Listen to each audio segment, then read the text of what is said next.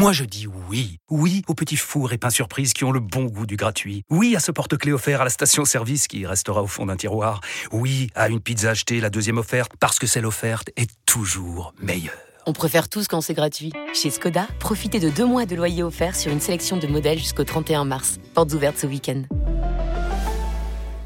Deux loyers offerts après premier loyer en LLD 37 mois sur toute la gamme Skoda, Orenia et Enya Coupé, c'est accord par Volkswagen Bank. Détails sur skoda.fr. Pour les trajets courts, privilégiez la marche ou le vélo. RMC 100% route, Pinot en roue libre. Et oui, dans RMC 100% route, euh, la libre antenne. On te donne la parole, Jérôme, pour ton, ta réaction à chaud après euh, cette 17e étape, Jérôme.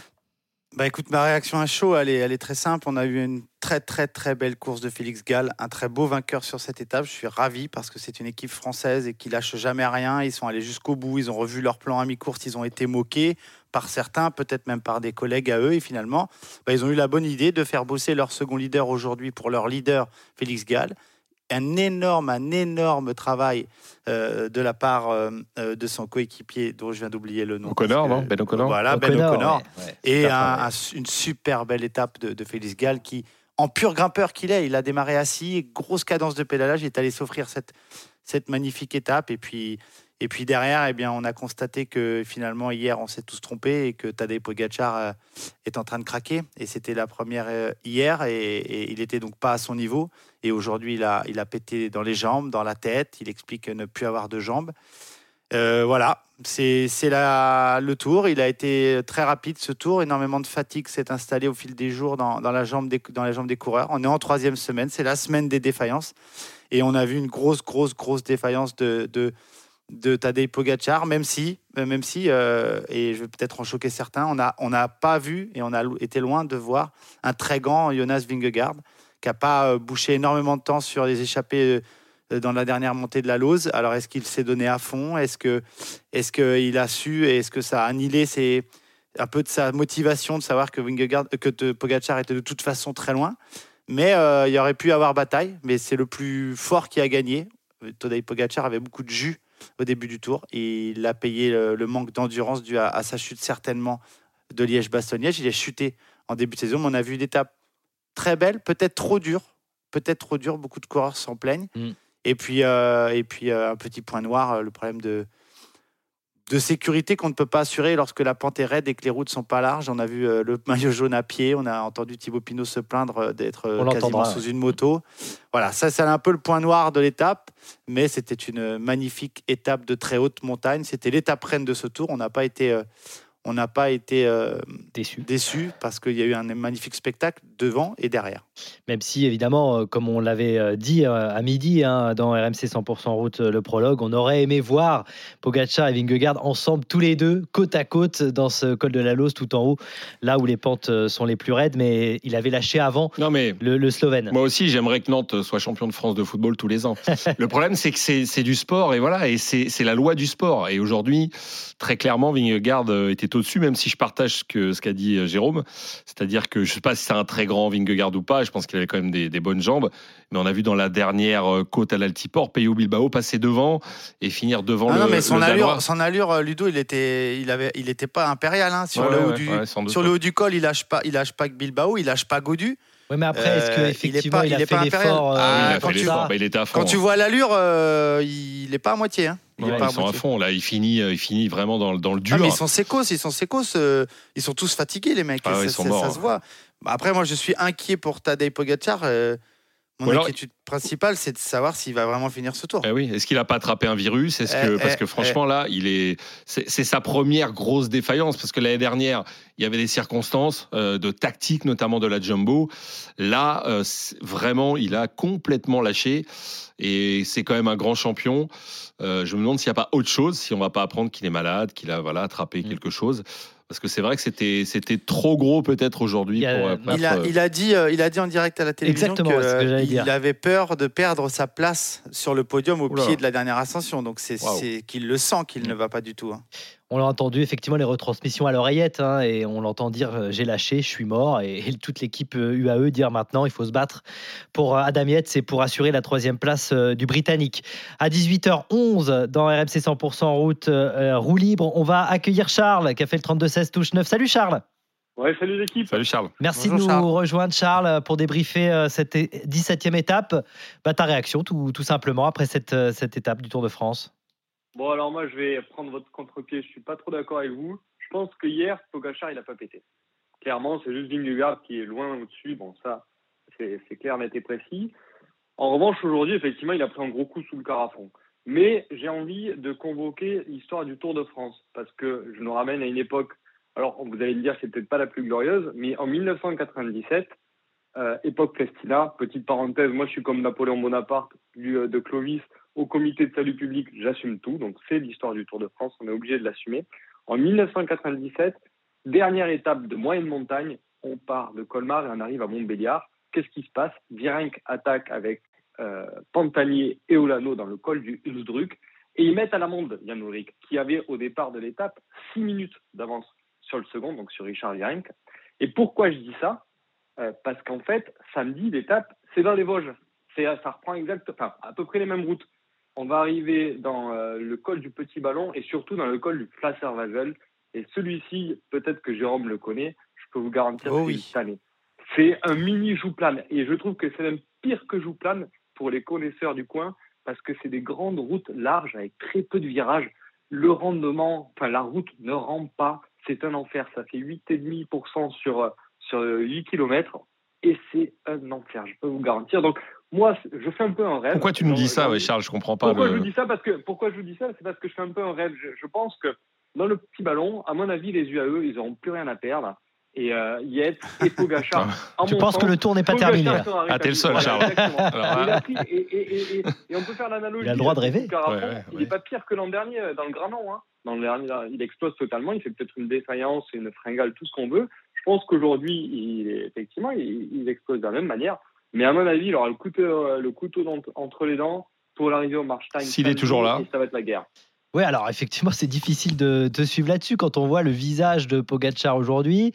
Ça fait suite effectivement à, une lourde défaite, un coup de massue reçu hier. Euh, voilà, c'est compliqué de te suivre, Charles, là-dessus. Mais alors, alors, Charles, moi, je, je vais. Euh, et d'ailleurs, j'en parlerai demain. J'ai. Vous, ah bon, tu veux pas en parler Tu veux pas Vous me le piquerez ça. Non, non, mais vous, dans le j'ai aimé, j'ai pas aimé, vous ne le piquerez pas. D'accord. Bah, vas-y, tu euh, peux l'évoquer déjà. Charles, la seule chose qui me, que, dans laquelle je te rejoins, c'est que le Tour de France, ça sera fini qu'à Paris. D'accord? C'est une bataille à deux qui a plus lieu puisque euh, Pogacar a plié les armes et je pense pas que, même si euh, les Vosges sont difficiles, que ça puisse se faire. Mais on est dans un sport où il n'y a pas de chambrage, où il y a pas, on se respecte normalement. Et j'ai vu euh, des images aujourd'hui, et notamment une, celle de Tige Benot passant la ligne et arguant le public avec 10 mètres derrière lui Pogacar en signe de victoire finale. Je pense que rien que pour cette image et pour faire fermer sa tronche à ce coureur qui se moque de, la défaite, j'aimerais bien qu'il y ait un coup de buis euh, d'ici là. Ça, rien que pour ça. Euh, Mais j'y reviendrai plus, plus longtemps. Est-ce que tu peux pas l'interpréter? Moi, je l'ai pas interprété comme ça. C'est pour ça que ça. Mais toi, Ludo, t'es un gentil. Toi, t'interprètes jamais les choses comme ça. Non, non, mais euh, juste pour te, pour te dire. Il chambrait, Ludo, il chambrait. Il était 10 ah mètres devant. Les gens encourageaient Pogacar et lui, il levait les bras. Il faut chambrer. Hein, il faut pouvoir, ce que je voulais dire. Il faut pouvoir, mais. Alors, toi, c'est des choses que tu peux voir sur un stade de football, par exemple je sais, j'ai joué au foot et je, je, joue au foot et je suis. Ça peut se voir. Arguer le public, narguer l'adversaire, mais pas sur le vélo. Non, mais c'est pas ça. C'est pas ça que je voulais te dire. C'est que moi, c'est pas la fin du match là. Hein, non, non, mais on n'est pas à Paris. Hein. Attends, laisse-moi dire, laisse-moi te dire ce que je veux te dire. ce que je veux, ce que je veux dire, c'est que euh, moi, je l'ai pris euh, pas comme ça, pas comme une moquerie. Je l'ai pris que le point levé. Alors c'est vrai qu'il y a Pogacar pas loin, mais comme une victoire euh, pour son pour son leader. C'est-à-dire qu'il arrive, voilà, il sait que ils ont gagné le tour le boulot est fait. Et c'est pour ça que je l'ai pris comme ça, en fait. Euh, il lève le point en disant c'est bon, on a gagné. Euh, on a gagné le tour, on, les a mis, euh, on leur a mis le, deux genoux à terre. Mais même ça, ça se fait pas, visiblement, peut-être. Ah bah voilà. Bah alors, que le tour est pas terminé. J'ai pas non, pris mais non, mais Ludo, tu es content. Tu rentres dans ton bus, tu tapes dans les mains, tu vas. Pas comme de faire féliciter, féliciter Jonas Vingegaard. C'est une belle image d'ailleurs. Parce que parce que parce qu'ils parce qu'ils savent qu'ils ont gagné le tour. Mais tu le fais pas devant le public et tu chambres pas devant l'adversaire tu l'as pris comme du chambrage. Ouais, tu as, ah, eu l'impression qu'il chambrait, d'accord. Ouais, ouais, c'est du chambrage. Bon, Charles, tu restes avec nous. On va écouter euh, quelques réactions et notamment celle de Thibaut Pinot, puisque euh, Jérôme, tu euh, évoquais la réaction du Français. pas forcément très, très satisfait, pas de son étape à lui, hein, mais de la façon dont s'est déroulée cette 17e étape. Écoutez Thibaut Pinot. Thibaut, comment ça s'est passé pour toi cette étape? Ça s'est passé. Euh, été. Euh, quoi dire Ça s'est passé comme ça s'est passé. Euh, on visait la victoire d'étape. Je pense qu'il nous manque, il nous manque un peu pour viser ça, mais c'était une étape de, c'était une étape de ouf. C'était vraiment dur. T'as l'air dépité. Ah, je suis fatigué surtout. Je suis, c'est une des plus dures étapes de, je pense, de ma carrière. Je pense qu'elle est pas loin du top 5. Qu'est-ce qu'on pense quand on voit passer Jonas Vingegaard alors qu'on a déjà tout donné et qu'on le voit de, déposer comme ça oh, ça, Moi, ce qui m'a le plus choqué, c'est. Euh, j'ai fait une femme. Euh, la course arrêtée à cause, de, cause des motos et de la voiture. Euh, je pense qu'il y a une moto qui aurait pu me tomber dessus. C'était honteux. C'est plutôt, plutôt, ça qui m'a choqué aujourd'hui. Tu t'es fait arrêter toi Thibaut je, suis resté, je suis resté bloqué au moins 30 secondes et surtout j'avais les motos qui me tombaient dessus presque. C'était c'était n'importe quoi. C'est quoi, c'est une moto en panne enfin, Je sais pas, c'était peut-être mon raid. Je pense qu'il y a certaines motos qui ont dû caler, je pense. Et puis. Euh, mais on laisse passer les voitures alors qu'il y, a 15 secondes entre les groupes, je comprends pas. Il y, a des choses que je comprends pas. Ce code de Lalo, c'est la deuxième fois qu'on le passe, il est incroyable. Ouais, il est incroyable et euh, il y avait vraiment assez de faire. Euh, l'arrivée au-dessus, c'est très bien. Je vois pas pourquoi rajouter encore un 400 mètres à 20%. il, y avait assez aujourd'hui. Merci, on va laisser. Pardon Tu resteras défense pour samedi quand même bah, J'espère, on va récupérer. il y a deux jours bah, de toute façon, je pense qu'on va rouler vite, mais euh, pour nous, on va essayer de, de se requinquer et puis de, de tout donner samedi. Merci, Merci beaucoup. L'honnêteté de Thibaut Pinot, effectivement, qui parle de plusieurs choses, hein, comme l'a dit Jérôme, de cette moto qui est restée en panne en plein milieu. Et ça fait beaucoup là, ça commence à faire beaucoup. Et, ce qui est intéressant, c'est qu'il dit euh, on aurait pu euh, s'arrêter au sommet. Alors moi, je partage, mais encore une fois, je suis pas coureur. De rajouter ça au parcours. Peut-être que Jérôme ne sera pas d'accord, mais on, sait, on, en a parlé. Euh, on disait, oh François, on en a parlé avant, avant d'entendre Thibaut Pinot. Exactement. Moi, je trouvais que c'était trop. Voilà, je, je sais si j'aime cette, cette beauté de, de l'effort ultime, parce que c'est ça le vélo. Mais là, j'ai trouvé. à Courchevel. En, les voyant arriver là, mais dans une douleur extrême, j'ai trouvé que c'était trop. Voilà, je suis comme moi, Thibaut. Trouvé, moi, j'ai trouvé que c'était. Euh... Si l'altiport il est en haut et qu'en haut de la loose tu retournes à droite, il te reste 400 mètres sur une route très large pour faire une très belle arrivée et que tout le monde puisse être là, d'accord. Ouais. Moi, ce que j'ai trouvé abusé, c'est après 5000 mètres de faire faire une descente aussi dangereuse. Aussi. Parce que, parce que devant, euh, devant c'est à coup de 15 secondes. Adam Yates a perdu pendant un moment. Euh, je prenais les, temps dans la descente, il a dû perdre 4-5 secondes, il a dû se louper dans un virage. C'est faire prendre des risques pour rien, quoi. C'est hmm. pour, pour, pour, pouvoir faire ces 300 mètres larges, là. On a déjà fait arriver là-haut, on aurait pu le refaire. Maintenant, le menu, il est comme ça, et les coureurs le savent, ils l'ont reconnu. Ils savent que ça va être à 5, à 5000 et ça part plein pot et ça part plein badin. Donc, au final, comme on dit, hein, le menu, ils l'ont. Après, c'est eux qui font la course. Mais mais oui, je suis d'accord, ça sert à rien. Euh, je suis d'accord que l'arrivée là-haut, et c'est surtout moi, pour la sécurité des coureurs, je trouve que mm. c'était quand même très, très dangereux. J'imagine un, classement général qui se joue là, euh, une telle tension, une telle pression, ça peut, ça peut te virer au drame. Alors, il y en a plein des descentes, et oui, tout le monde dira, bah, du coup, on n'a qu'à pas faire de descente de col et faire des étapes plates sur les autoroutes. Je suis d'accord. Hmm. Mais au bout d'une telle étape, avec un, tel Tour de France, est-ce que c'était raisonnable? Je ne pense pas. On a vu les petits matelas d'ailleurs mis en, mis en, mis en bas. D'ailleurs, Vingegaard a été stoppé aussi hein, dans, le, dans, dans, dans la, dans la montée le Lalose. Il est stoppé avec un autre coureur de, de la Jumbo. Et euh, évidemment, ça n'a aucune incidence qu'il est largement devant, mais là aussi, il est stoppé. On voit les motos, c'est dangereux. On a vu Bilbao aussi euh, taper sur un. J'ai d'ailleurs beaucoup aimé une blague faite par un consultant télévisuel qui a dit euh, ouais, la partie, que Vingegaard il a repoussé la voiture. Je trouvais ça facile pour tout te dire, mais bon. Bon, Charles, tu es toujours avec nous? Bien sûr. Oui. Est-ce que qu'est-ce que tu as pensé justement de tout ça, toi, en tant que spectateur C'est intéressant d'avoir ton ressenti. Nous, on a souffert avec les coureurs. On s'est dit franchement, effectivement, pour le spectacle, c'est peut-être euh, grandiose, mais c'est peut-être too much. Qu'est-ce que tu en penses, toi? Bah, Too much, euh, tout est relatif. Hein. C'est euh, c'est quand même leur métier. Ils s'entraînent beaucoup. Je pense que ce qu'ils se mettent en entraînement sur les TID, enfin dans les stages d'altitude, c'est en mon sens, c'est bien pire. C'est là où ça m'impressionne le plus d'ailleurs. Alors oui, effectivement, je rejoins euh, Jérôme, on aurait pu terminer euh, à l'Altiport en Lose comme, euh, comme en 2020. Enfin, c'est pas tout à fait à l'Altiport, mais je pense qu'on aurait pu très bien s'en satisfaire. Après, il y a, à mon sens, aussi une question d'affichage de la part de l'organisateur parce que ils veulent peut-être pas la compter comme une arrivée au sommet. Ça ferait peut-être beaucoup. Alors, c'est un peu, un peu curieux, mais il y a peut-être une question statistique aussi à ce niveau-là. Euh, mais euh, ouais, moi je trouvais quand même ça très beau. Je, je, mm. je, suis assez fan de ce col. Il est magnifique avec la, la route en tôle ondulée, avec du monde, contrairement à il y a trois ans. Euh, époque Covid où, le col n'était pas accessible et où Miguel Angel Lopez avait gagné devant personne. J'ai trouvé ça, je trouve, trouve qu'il y a quand même beaucoup de spectacles. Alors oui, on est en troisième semaine, oui, c'est dur, mais c'est le vélo, quoi. C'est l'étape l'étape des assassins d'Octave Lapise euh, au début en 1910 c'était bien pire hein. ah oui oui. Hein. oui oui on peut oui c'est sûr avec pas les mêmes vélos en plus c'est pas les mêmes conditions évidemment c'était mais ça c'est quelque chose que Charles ce que, ce que dit Charles c'est une très bonne chose parce que ça peut être un des éléments pour le pour lequel euh, il y a eu un incident aujourd'hui c'est que la dernière fois il n'y avait pas de, de spectateurs et donc c'était une première expérience pour ASO aujourd'hui et le fait qu'ils aient été euh, bloqués euh, à ce niveau-là, euh, c'est aussi parce qu'il y a énormément de spectateurs. Je pense qu'ils apprendront de leur erreur et ils seront très certainement, euh, très certainement plus vigilants la prochaine fois. Il y aura certainement des barrières à cet endroit-là.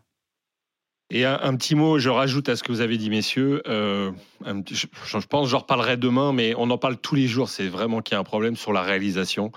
je pense que là, là c'est grave. Là, c'est grave parce que ça veut dire que France Télévisions ne comprend rien au vélo. C'est-à-dire qu'on manque tous les bons moments, on les manque.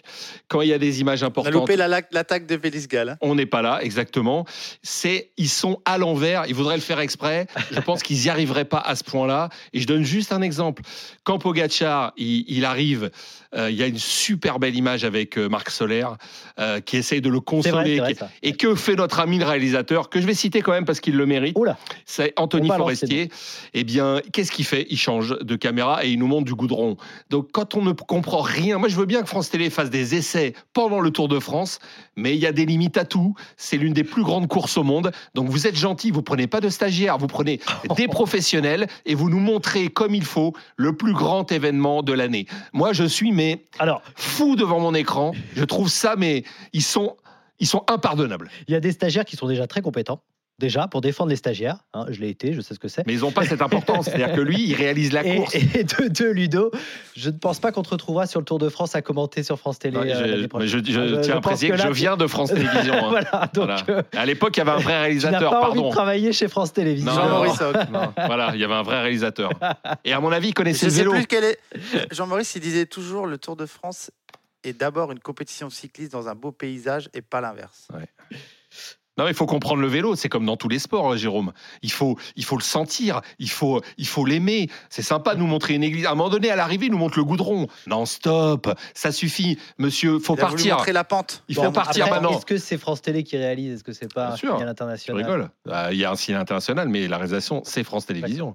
C'est 100% de leur fait. Bon, Charles. Euh, mais, mais moi, je, défends, je défends Ludo là-dessus parce que il n'est pas le seul à le dire. On le voit partout. Moi, je suis beaucoup sur Twitter et quasiment exclusivement là-dessus, euh, c'est, ça revient sans cesse. Hein. Mm. Sans cesse Alors Charles, on va te remercier et surtout, Charles, je te remercie parce que grâce à toi, je pense que le tour n'est pas joué, tu vois. ben voilà, il, est... il a été mais c'est beau, c'est beau de voir ça, c'est beau de voir ça. C'est, un beau de voir du Tour de France. Des gens qui, mais oui, moi ce que j'espère c'est que Charles aura raison pas renverser le Tour de France, j'y crois pas, mais qu'il y aura encore une très belle étape et que Pogacar aura retrouvé des jambes et qu'il sera pas malade pour pouvoir redonner une dernière bataille. mais c'est Pinot qui gagne. Hein, il mérite pas, il mérite pas finir à 10 minutes. Samedi, c'est Pinot qui gagne, Charles. On est d'accord, hein, c'est Thibaut Pinot. Ce serait beau, ce serait beau. Voilà, exactement. Merci beaucoup, Charles. Tu reviens quand tu veux, dès demain d'ailleurs, à partir de midi, si tu veux, 32 16 touche 9 pour nous rejoindre et tous les soirs entre 18h et 19h sur la radio digitale. On revient dans un instant sur RMC 100% en route, la libre antenne avec vous au 32-16 touche 9 pour débriefer cette 17e étape. Il y a énormément de choses à dire. On écoutera également euh, les coureurs, notamment euh, David Godu, tiens, dans un instant, tout de suite.